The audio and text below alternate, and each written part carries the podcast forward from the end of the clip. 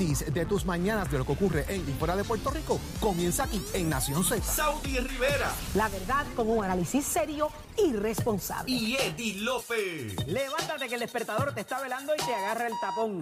Nación Z por Z93. Estamos de regreso en Nación Z por Z93. Saudi Rivera, quien te habla, Jorge Suárez. Hoy nos acompaña en el estudio nada más y nada menos que el presidente del Senado, presidente del Partido Popular Democrático, José Luis Dalmao. Así que mucho por gozar y disfrutar y enterarte en la mañana de hoy, pero uno que se nos fue fue Eddie López y está bien, bien. Pero mira, la está pasando de lo más bien. ¿Dónde está Eddie? Buenos días, buenos días a todos en el estudio. Saludos al señor presidente. No pudimos saludarlo eh, en persona, pero aquí estamos eh, desde el Popular Auto Charity Golf Classic en el Winham Río Mar, hoy miércoles 14 de diciembre. eh, eh, desde tres campos de golf, dos aquí en el Winham Río Mar y uno en Coco Beach, 415 jugadores y sobre 400 mil dólares en recaudos destinados a diferentes entidades benéficas. Es el torneo de golf principal de la industria de autos y donde participan todos los distribuidores, dealers, compañías de seguro, principales compañías de bebida y comida de la isla. Así que estamos desde acá, todavía tempranito, todo el mundo montando la, la cosa y ya a las 8 arrancamos para allá, para el campo de golf a, a jugar Dios mediante, compañeros. Ay, qué bueno. Eh, Eddie, ¿y ¿qué está pasando allí ahora mismo? Ya me imagino que debe estar todo, todo listo para dar comienzo tempranito en la mañana. Ciertamente está aquí toda la camaradería, ¿verdad? De los diferentes auspiciadores, eh, ahora montando eh, sus exhibidores y demás, todo el mundo saludándose, tomándose su cafecito. Hay una venita por ahí de lo más chévere, así que estoy o sea, más o sea, adelante o que sea, o sea, que yo no voy y te llevan avena. Esto no, esto no puede Sí, ser así. y tú pasa. pidiendo unas míseras eh, No, yo pidiendo tostadas aquí con queso. unas tostadas con queso y tú con avena, café. Eso no es así. Eso no es Sí, así. sí, es que Pero qué sabes. rico, qué rico. Hay mucha expectativa sobre el evento en el día de hoy, Eddie, y esperemos que todo salga súper. Que todo Oye, quede gracias a chévere. Dios se pudo celebrar, se ha, se ha tenido que posponer do- en dos ocasiones este, por la cantidad de personas que están participando. Así que hoy vamos para adelante, así que Dios mediante estaremos por acá y Y cubriendo tú te vas a dar par de. No, espera, déjame aclarar la línea. No es que te vas a Par de dar par de café, palos, es que si café, vas a hacer café, par de palos, 6:30. vas a dar par de palos jugando. Son las intentar- 6:35. Pues déjame mejorarte eso. Ah, ah, eh, eh, no me Saudi. corrijas, Jorge, no me Saudi. corrijas. A mí no me importa que Vamos a tratar de aquí. eliminar el tema de los palos. Él ¿Por va a utilizar palos para jugar. Pues, yo quería decirle eso. Para- no exacto, pero yo no entiendo el idioma. te estoy No entiendo el colaborando. idioma de los que se creen que juegan Te golf. estoy colaborando, él. te, te Estoy colaborando le- para estoy evitar problemas. lechones. Presidente, ¿usted juega golf? He jugado golf, he jugado. Sí, Yo creo ¿usted que me puede Eddie, ayudar? Eddie, Eddie va a tratar hoy de hacer double bogey en su mayor intento. double bogey. ¿Ves? ¿Ves? Ya yo, Yo le- apuesto unos triple bogey, ¿sabes? ¿Qué es eso? Ahora, ahora me perdí. No, ¿qué es ahora lo buscas en Google. Ahora lo buscas en Google, ¿ves? Mira, te lo explico rápido. ayudar y no hay, lo que meter la, hay que meter la bolita en el hoyo en los menos intentos posibles. ¿Y cómo se le llama? No, si es en los menos intentos posibles. Si es en la cantidad que establece el hoyo, es un par. Si vas por encima de la cantidad que establece el hoyo, depende cuántas veces los hagas, uno, dos o tres por O sea, si encima. el hoyo, vas- el hoyo establece que hay que hacerlo en cuatro intentos y tú lo haces en cuatro intentos, se llama par. Ajá. Si lo haces en cinco intentos, bogey. Si lo haces en seis, es double bogey. O sea que fallaste dos veces. Con razón. Por eso le digo que va a ser double bogey. Y yo hablé de triple bogey.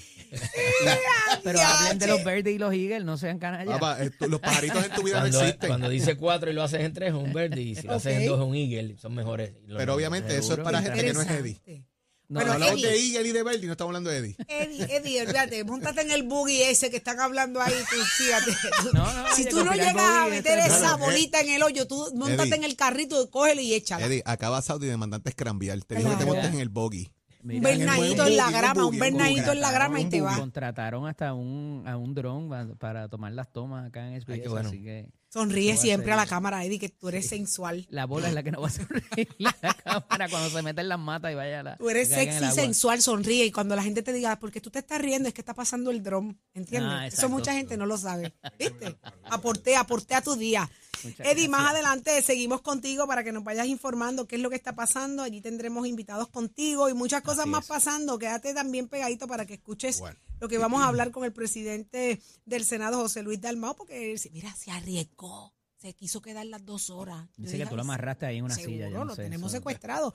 Eh, no, no lo busquen, es que está en. Nación Z, ¿ok? Es un delito. No lo busquen, que aquí es que está. Así que venimos con más, Eddie. Quédate con nosotros. Ahí aquí. está. Jorge. Presidente del Senado, José Luis Dalmau, vamos a hablar precisamente de lo que ha ocurrido durante el pasado año y saldo de algunas cosas. Y yo quisiera comenzar con el tema de las bonificaciones que se han dado a los empleados públicos en Puerto Rico.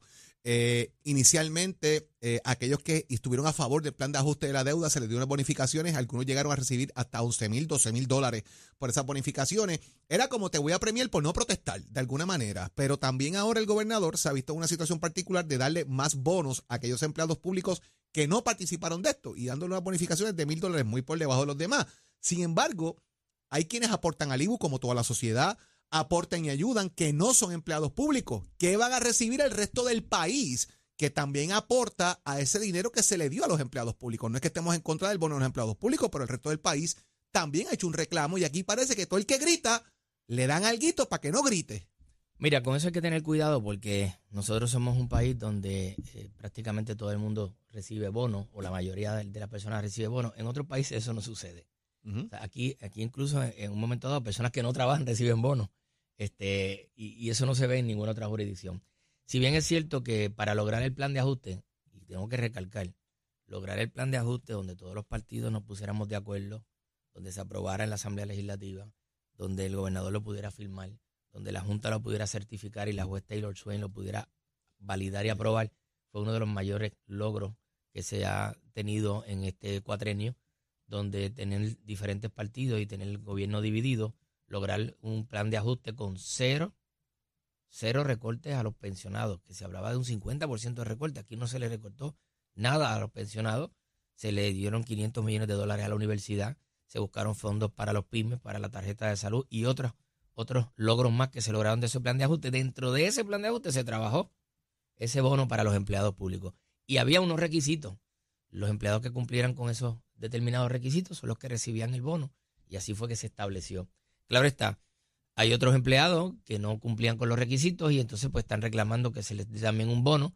Es el bono que se le da a los empleados normal, no es el bono extraordinario ese que se le dio a algunos de los empleados públicos. Y en esa respuesta el gobernador ha tratado de complacer o, o cubrir a esos empleados con una cantidad que es mucho menor a la que se les dio a los demás. Pero ese dinero no es recurrente. Ajá. ese dinero no es recurrente. O sea que el que espera que eso suceda eventualmente el año que viene o en los demás años, eso no es necesariamente así. Porque dentro de ese plan este, hay unas tablas para los gastos y unas tablas para los ingresos y está definido este, lo- los dineros, cómo se deben usar. Si el gobernador quiere usarlo para otra forma pues, y no cumple con el plan de ajuste, la Junta se va a oponer, que es lo que ha estado diciendo insistentemente, que de la manera en que el gobernador quisiera hacerlo, no lo puede hacer porque no cumple con el plan de ajuste aprobado y por el cual se tiene que dejar el gobierno llevar para poder operar. ¿Qué va a pasar con los que no son empleados públicos? Bueno, Ajá. eso ya depende del sector privado, eh, que tiene también sus reglas de juego. Aquí hay empresas que no acumulan el dinero suficiente para cumplir con, con las reglas de dar bono y van al Departamento del Trabajo a pedir que se les exima de dar el bono. Correcto. Y aquí hay casi 300 empresas que no cumplieron con las expectativas económicas y van a buscar del Departamento del Trabajo que los exima de dar ese bono. Eh, pues, a veces el Departamento de Trabajo dice que sí, a veces dice que no. Eh, pero ya eso es el sector privado, eso ya el gobierno no puede definitivamente entrar. Ahí también hay otras reglas de juego y es exclusivamente el Departamento del Trabajo el que determina eh, la cantidad y, la, y la- las calificaciones de cada compañía para otorgar ese bono. Pero al fin y al cabo, o sea, puede darse un proceso donde ocurra algún beneficio para el resto del país en el sentido quizás de, de una reforma contributiva, de que se evalúen las tasas contributivas nuevamente, que haya algún tipo de rebaja en esas tasas contributivas, porque todo sigue para arriba. Un alivio, se está alivio. trabajando, Los chavos se no está bajan. trabajando este, para una reforma contributiva, pero cuando hablamos de reforma contributiva, eso tiene que ver también con los ingresos del gobierno. Si el gobierno tiene unos ingresos saludables y ahora con todas estas ayudas federales, pues el- las finanzas del gobierno han mejorado, eh, entonces puede haber un lo que llaman un sobrante, un dinero adicional que pueda entonces disponerse para hacer unos ajustes contributivos y no impactar económicamente el presupuesto del país.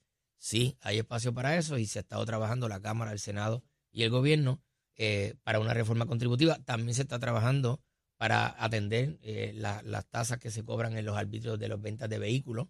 Se está trabajando un proyecto para atender eso. Nosotros pagamos unos arbitrios por nuestros vehículos excesivamente altos comparados con otras jurisdicciones. Y eso tiene que atemperarse, pero cuando tú bajas ese arbitrio, estás reduciendo ingresos. Así que también tiene que cumplir con el plan de ajuste. Y, y el- el- la reducción de esa tasa contributiva o de ese arbitrio del vehículo tiene que estar eh, acompañada de otro ingreso para no perder eh, dinero en la caja del, del gobierno. Pero de ese Puerto sobrante, por ejemplo, que usted habla, ¿verdad? Vienen fondos, vienen fondos federales que hemos estado funcionando con fondos federales por los pasados años. Pero no son recurrentes. Eh, o sea, ahí vamos, ahí vamos. El no ser recurrente son chavitos que llegan one shot deal. Esto no, es. no va a, no va a regresar. Como por ejemplo, y es pregunta que hago. O sea, aquí se ha hablado en algún momento de revisar el tema del IBU, de bajarlo de alguna manera, de buscar otro, otro mecanismo de recaudo que, que, busque dinero para el fisco. Pero, ¿qué va a pasar eventualmente si esto ocurre? Porque son chavos que son one shot. Por ejemplo, aquí se utilizó fondos federales para darle aumento a los maestros de Puerto Rico. ¿De dónde va a salir el dinero para la recurrencia de ese aumento de salario? Son preguntas que están sobre el Es- tapete. eso todavía no se ha identificado este, y fue uno de los señalamientos que hicimos. No nos oponemos a que se dé el aumento, pero. ¿De dónde pero, van a pero ¿De dónde van a no- salir no- los chavos no para después? No nos, ya- no nos llamemos engaño. O sea, ¿cómo vamos a cubrir económicamente en el futuro esos aumentos que se han tratado de, trabajar y de legislar? Eh, es importante que se tome esa reforma contributiva muy en serio, porque obviamente nosotros estamos eh, con unas cargas económicas y obviamente pues eh, a raíz de estas ayudas económicas el, el país va a recibir un alivio. Si el gobierno no utiliza adecuadamente esos fondos, podemos perderlos en el caso de carretera, en el caso de vivienda, en el caso de la reconstrucción de energía eléctrica. Eh, todos esos fondos hay que ser diligentes en la utilización de los mismos y hemos sido, cuando digo hemos sido como país, ¿verdad? El, el gobierno es el que tiene la responsabilidad, pero eh, ha sido muy lenta la recuperación, muy lenta la ¿Por toma qué? de decisiones. ¿Por qué, José Luis? Eh, La burocracia, la burocracia y, y el, y el la sistema que tenemos. local, la federal. eh, se Bueno, lo juntaron local le el echa la culpa al federal y el federal le echa la culpa al local. Aquí está el, el presidente Biden vino y dijo que estábamos lentos. El propio presidente dijo que estaba lenta la recuperación y que él iba desde, desde allá eh, poner al gobierno federal, tanto a FEMA como a la Comisión de Energía. funcionando. Pues, Se está atendiendo más rápido están- desde están que, desde el que el presidente llegó y asignó a una persona está moviéndose más rápido. Todavía no a la velocidad que yo quisiera. Por ejemplo, nosotros hemos, eh, hemos comprometido menos de un 10% en la recuperación de carreteras, en la recuperación de viviendas, eh, del dinero asignado y, y hay que ser diligente y responsable utilizándolo para tener credibilidad, para que no lo quiten. Nos dicen, venga, ustedes necesitan dinero, se los damos y no los usan. O sea, e- eso es bien Sí. difícil defender en el Congreso. Claro. Así que es importante que esa ayuda que el presidente prometió y esa diligencia se materialice aquí también. O sea, es inaceptable que cinco años después de María todavía tengamos personas con toldos azules. Es inaceptable que 16 mil personas que cualificaron para una ayuda de vivienda solamente hayamos atendido 500 o 600 personas Qué absurdo. eh, eh, cuatro años después de los de María y de los terremotos. Eh, o sea, la lentitud en la diligencia de atender esas necesidades básicas podría conllevar a que perdamos esos fondos. lo triste, si no lo, si no lo lo triste hacemos. de todo esto es que no es por falta de dinero, el dinero está. Así es. Es la ejecutoria, es cómo nos movemos, cómo, cómo agilizamos los procesos, cómo, cómo ejecutamos. Y ahí es donde duele. Es como que no se hacía porque no había dinero. Ahora hay dinero y no se sabe No, cómo no, no, es hacerlo. absurdo. Que hay, que, que- Es que- absurdo. que hay, hay dinero. Dígame, José Luis Dalmao, ¿hay o no hay dinero? en Sí, este hay país? dinero. Hay dinero para la reconstrucción, hay dinero para vivienda, hay dinero para carreteras. ¿Y cuál, es la piedra en. ¿Y cuál es la piedra en el camino para poder ejecutar eficientemente? La lentitud en la toma de decisiones y en la ejecución. ¿De Yo quién? siempre, del gobierno, yo siempre he dicho que Manuel la manera- Lavoy. Sí, el gobierno, eh, eh, que esté de jefe, ya sea eh, el gobernador, ya sea el secretario de Estado que preside este AFAD, ya sea este, pero Pero eso es Eh, por, esto que corrupción, yo- eso es por corrupción. No, Eso no. es por las métricas de cumplimiento que nos han puesto tan difíciles. Porque esas métricas, la métricas cruz, después que llegó Biden cambiaron y se flexibilizaron. Ahora bien, ¿quiénes son las personas que están más cerca de las necesidades de su pueblo? Los alcaldes. alcaldes. Tienen el inventario, saben dónde están los encamados, Son saben Puerto dónde están las Rico. carreteras, Ujú. saben dónde están los problemas de vivienda. Si ellos tienen ese inventario, ellos tienen ese conocimiento, el gobierno debe darle el dinero a los alcaldes y que los alcaldes ejecuten. Totalmente de acuerdo. Yo, ¿Y por hay- qué no, hay- pasa? ¿Por qué no pasa? Es una decisión de gobierno, no sino de política pública. Yo le recomendé y se lo dije tanto al gobernador como a otros funcionarios, adelantarle el dinero a los alcaldes para y lo fiscalizan. Hay que fiscalizar lo que no, lo hagan bien, mire, pero mire. pueden hacer la obra Mire, más rápido. Mire, eh, eh, presidente. Usted le da los fondos a los alcaldes y van a tirar las carreteras y se van a reconstruir la vivienda y se van a reparar las escuelas. Y esto lo voy a decir sin que me quede nada por dentro. El que sea bruto, y se atreva a meter las manos donde no le toca, que pague las consecuencias, Las pero este país se tiene que mover ¿Las están viendo? se tiene que mover y, y si usted es un alcalde que es un irresponsable, una alcaldesa irresponsable y usted mete la mano donde no le toca, usted sabe que tiene unas consecuencias, pero que, que no, que no sea la corrupción, el estancamiento que, que, que, tiene, que, que lleva el país, porque imagínese, no nos vamos a mover Si los nunca. alcaldes Por tienen desconfianza nunca los nos movemos. recursos, yo no tengo duda de que se van a atender las necesidades más rápido y el país se va a mover. Y lo demostraron en los huracanes, los alcaldes me- metieron mano, como uno dice, y, y levantaron su municipio y lo demostraron. ¿Por qué? Porque, porque saben. O sea, desde San Juan tú no sabes cuáles son las necesidades del área azul. Desde San Juan tú no puedes controlar Claro, todos los municipios, claro. pero cada municipio tiene en su control. Yo tengo tantas casas con todos los azules, yo tengo tantas casas que hay que reparar, yo tengo tantas carreteras que tengo que atender, pero no tienen los recursos ¿Y económicos. por qué, por qué se le hace tan difícil al gobierno entender esto y, y no distribuye ese dinero a los alcaldes? Aparte de lo que el tema Yo no de te la tengo una contestación. ¿No la tiene? No, porque yo mismo me he reunido con el eh, personal del Es gobierno. que es esto, Ma- y manejar dicho, el botín, manejar el botín a Mira, algo tan, algo tan fácil. Usted tiene 3 mil millones de dólares, 3 mil millones de dólares, para darle vivienda a la gente que lo perdió todo en María, cinco años después, Dios mío. y se legisló para que se le diera a cada persona el dinero, ¿verdad? 150 mil, 170 mil, 200 mil, para adquirir su vivienda que la perdió Sí. y que cualifica para el FEMA. Eso llevaba a que se gastaran unos 600 millones de los 3 mil millones. 600 millones para atender esas 2.500, 3.000 familias que lo perdieron todo en María y que tienen derecho a esa compensación. Y la medida fue vetada. ¿Pero por qué? Bueno, pues fue ¿Los vetada. están ahí?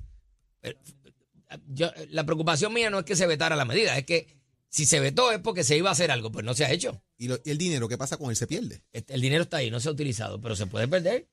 Porque ¿qué va a es decir que el yo gobierno no federal? entiendo cómo tú tienes dinero federal en riesgo de perderlo y no lo usas. Yo tampoco. Eso- Yo, yo de verdad que no. Y yo- cuidado que yo- le hemos dado eso aquí, Saudi, muchas Yo veces. llevo- el yo- tema de que el dinero federal esté ahí asignado, no lo usemos y tengamos riesgo de perderlo. Yo- especial yo en le- vivienda, presidente. Yo acabo de hacer un- una, una investigación precisamente de eso en Para lo sé todo y tuve la oportunidad de entrevistar a una sola persona porque necesitaba un ejemplo de estas personas que han recibido su voucher y que aún no tienen propiedad. La cantidad de personas que me ha escrito a mí, a la producción, dándonos su ejemplo y, levantando la mano, me está pasando lo mismo, es increíble. Es tan triste que tú tengas el dinero y que la burocracia, la desconfianza, sea el factor por el que tú no puedas hacerte de una propiedad, es bien triste. ¿Sabes qué me encontré? Que la gente que tenía el voucher iba a buscar propiedades, los realtors, por ejemplo, eh, le decían, mira, ¿sabes qué? El dueño de esa propiedad no quiere que sea por R3. No la quiere.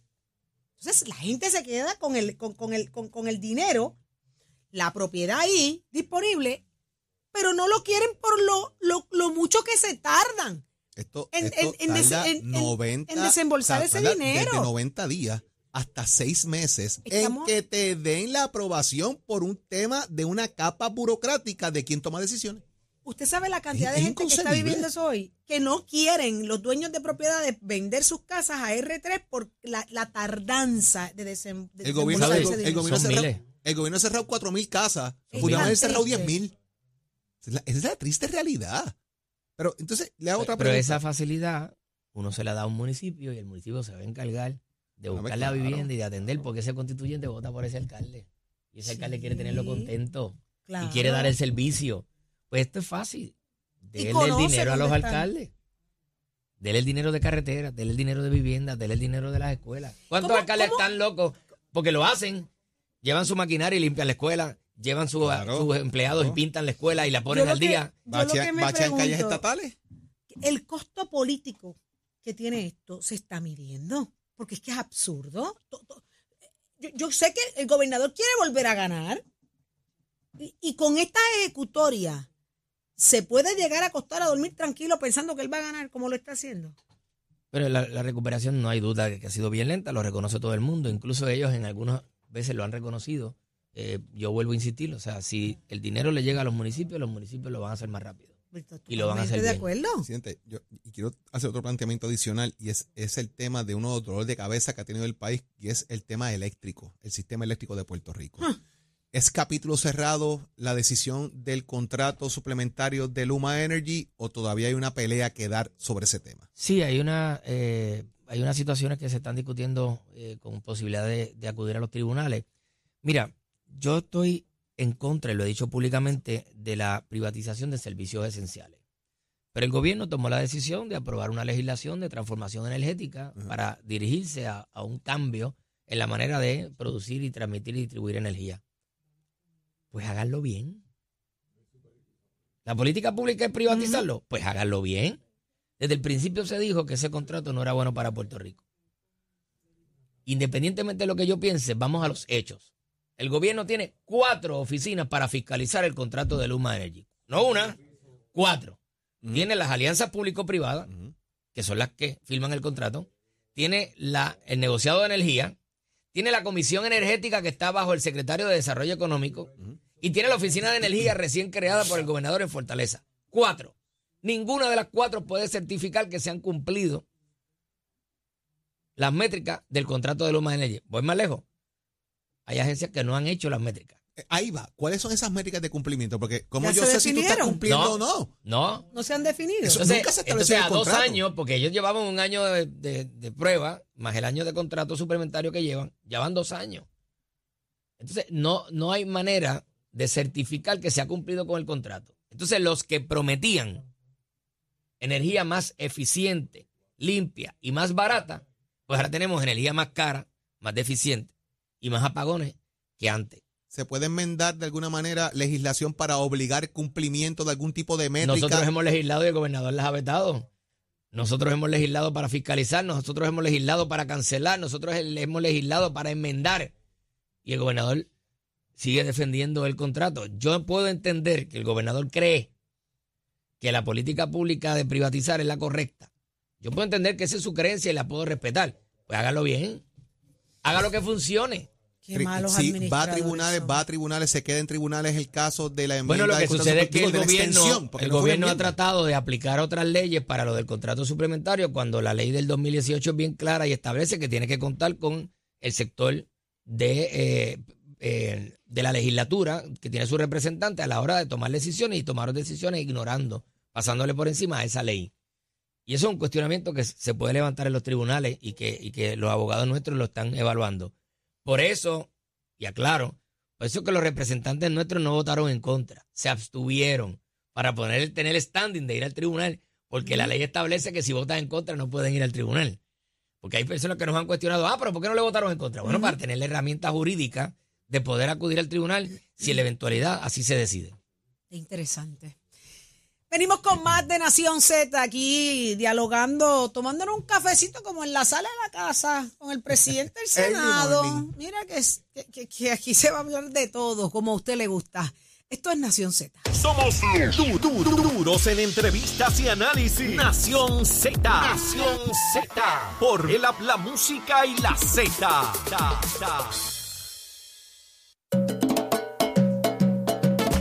¿Dónde, dónde está Tato Hernández? Somos deporte. Adelante, Tato.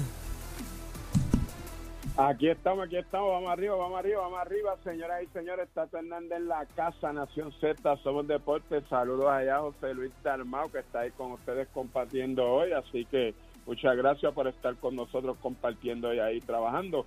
Mientras tanto, uno que están celebrando y uno que se la están dejando caer y de qué manera son los muchachos de Moca, ¿por qué? En el baloncesto superior nacional, las de Moca pasaron a la final y anoche dieron el primer tablazo y se llevaron el primer juego de esa serie final contra las gigantes de Carolina. Asia Taylor y Alexis Jennings se combinaron con 47 puntos para liderar este anoche martes a las explosivas de Moca en su primer triunfo de la serie final 2022 del baloncesto superior nacional femenino al derrotar 76 por 69 a las gigantes de Carolina en un partido realizado en la cancha de los vampiros, doctor Juan Sánchez Acevedo, las explosivas. Con el resultado, pues toman el control de esta serie de campeonato una por cero. Taylor fue la mejor del encuentro con 26 puntos y 11 rebotes. Jennings aportó 21 unidades, 11 capturas y Jackie Benítez aportó, ayudó con 11 puntos. El próximo partido entre estos ambos quintetos hoy miércoles en el Coliseo Guillermo Angulo de Carolina desde las 8 de la noche. Así que las gigantes tienen que apretar porque las de Moca están ahí y no se quieren dejar. Esto va a ser tremenda serie. Les soltamos y le pedimos a las fanaticadas que asista a estos juegos, que ayude siempre a baloncesto superior nacional femenino, máximo que hay grandes jugadoras de nuestra selección que están compartiendo y que están jugando ahí, así que vamos a apoyar el baloncesto superior nacional femenino. Y usted se entera aquí en Nación Z, somos un deporte con los pisos de Mestre que ya estamos en el proceso de matrícula para nuestras clases que comienzan en febrero 2023. Oiga, usted puede pasar por cualquiera de nuestros recintos, Cagua, Ponce, Mayagüez, Vega Baja, Bayamón.